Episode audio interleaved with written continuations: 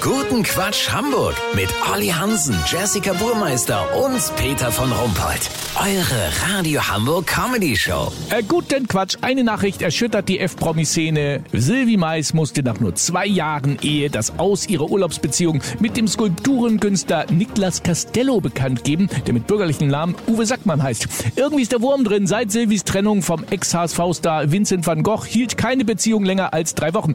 Wir erreichen Sylvie Mais äh, in Instagram drinne. Hallo! Ja, Silvi, was ist denn da schon wieder los? Man hat doch in den sozialen Netzwerken nur so schöne Urlaubsfotos gesehen. Ja, das war eine tolle Zeit, aber ich habe gesehen, die Klicks gingen runter und da musste ich handeln. Ah, alles nur wegen der Klicks. Keine echte Liebe? Naja, unsere Hochzeitsbilder habe ich natürlich an die Promi-Magazine verditscht. Das hat schon ordentlich Kohle gebracht. Und ich fand, ähm, Dings, wie hieß er noch? Äh, Uwe. Genau, also ich fand Uwe auch süß. Ja, und warum hat's jetzt nicht geklappt? Naja, wir haben jetzt zwei Jahre nur Urlaub gemacht. Malediven, Karibik, Florida, Elbsandsteingebirge, Ratzeburger See. Ich hatte irgendwann das Bedürfnis, mit ihm ein ganz normales Leben zu führen, einen Alltag zu haben. Total nachvollziehbar. Und, und, und wieso ging das jetzt nicht? Ich habe es erst spät gemerkt, aber es ist ein No-Go für mich. Was jetzt genau? Im Winter, wenn die Heizung an ist, riecht mein Mann in den Kniekehlen nach Lehm. Nach Lehm. Ja, ich hasse diesen feuchtkalten, stumpfen Lehmgeruch.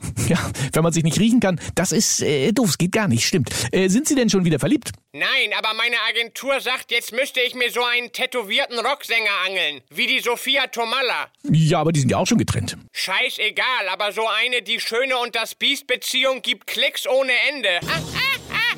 Na klar, vielen Dank, Silvi Malz. Kurznachrichten mit Jessica Burmeister. Insolvent. Der Friseur von Ex-Bundestrainer Joachim Löw ist pleite.